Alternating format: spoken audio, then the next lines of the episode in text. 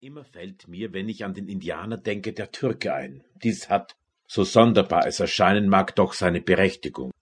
Mag es zwischen beiden noch so wenig Punkte des Vergleichs geben, sie sind einander ähnlich in dem einen, dass man mit ihnen allerdings mit dem einen weniger als mit dem anderen abgeschlossen hat.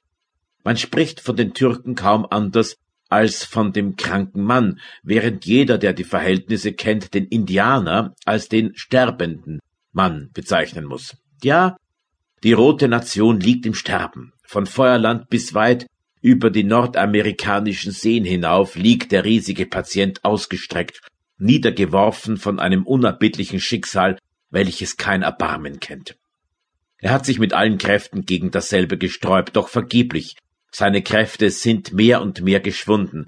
Er hat nur noch wenige Atemzüge zu tun und die Zuckungen, die von Zeit zu Zeit seinen nackten Körper bewegen, sind die Konvulsionen, welche die Nähe des Todes verkündigen.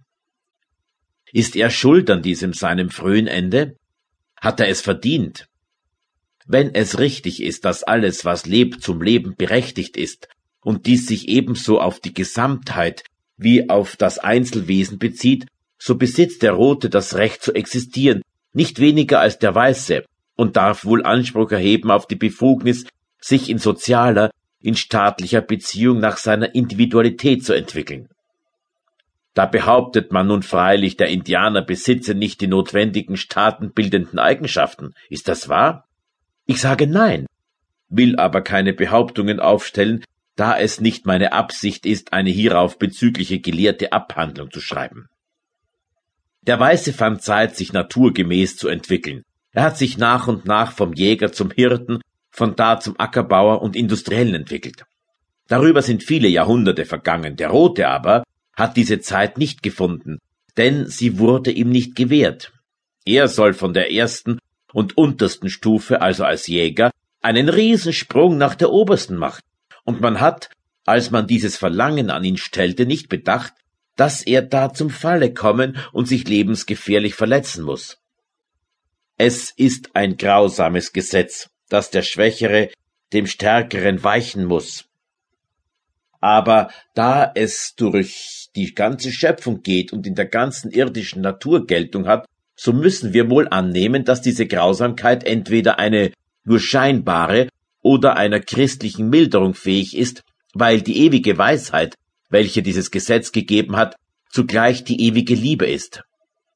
Dürfen wir nun behaupten, dass in Beziehung auf die aussterbende indianische Rasse eine solche Milderung stattgefunden hat? Es war nicht nur eine gastliche Aufnahme, sondern eine beinahe göttliche Verehrung, welche die ersten Bleichgesichter bei den Indianern fanden. Welcher Lohn ist den letzteren dafür geworden? Ganz unstreitig gehörte diesen das Land, welches sie bewohnten, es wurde ihnen genommen, welche Ströme Blut dabei geflossen und welche Grausamkeiten vorgekommen sind, das weiß ein jeder, der die Geschichte der berühmten Conquistadores gelesen hat. Nach dem Vorbild derselben ist dann später weiter verfahren worden. Der Weiße kam mit süßen Worten auf den Lippen, aber zugleich mit dem geschärften Messer im Gürtel und dem geladenen Gewehr in der Hand. Er versprach Liebe und Frieden und gab Hass und Blut. Der Rote musste weichen, Schritt um Schritt immer weiter zurück. Von Zeit zu Zeit gewährleistete man ihm ewige Rechte auf sein Territorium, jagte ihn aber schon nach kurzer Zeit wieder aus diesem hinaus. Weiter, immer weiter. Man kaufte ihm das Land ab, bezahlte ihn aber entweder gar nicht oder mit wertlosen Tauschwaren, welche er nicht gebrauchen konnte. Aber das schleichende Gift des Feuerwassers brachte man ihm desto sorgfältiger bei, dazu die Blattern und andere noch viel schlimmere und ekelhaftere Krankheiten, welche ganze Stämme lichteten und ganze Dörfer entvölkerten, und sein gutes Recht geltend machen, so antwortete man ihm mit Pulver und Blei, und er musste den überlegenen Waffen der Weißen wieder weichen. Darüber erbittert rächte er sich nun an jedem einzelnen Bleichgesicht, das ihm begegnete, und die Folgen davon waren dann stets förmliche Massaker, die unter den Roten angerichtet wurden.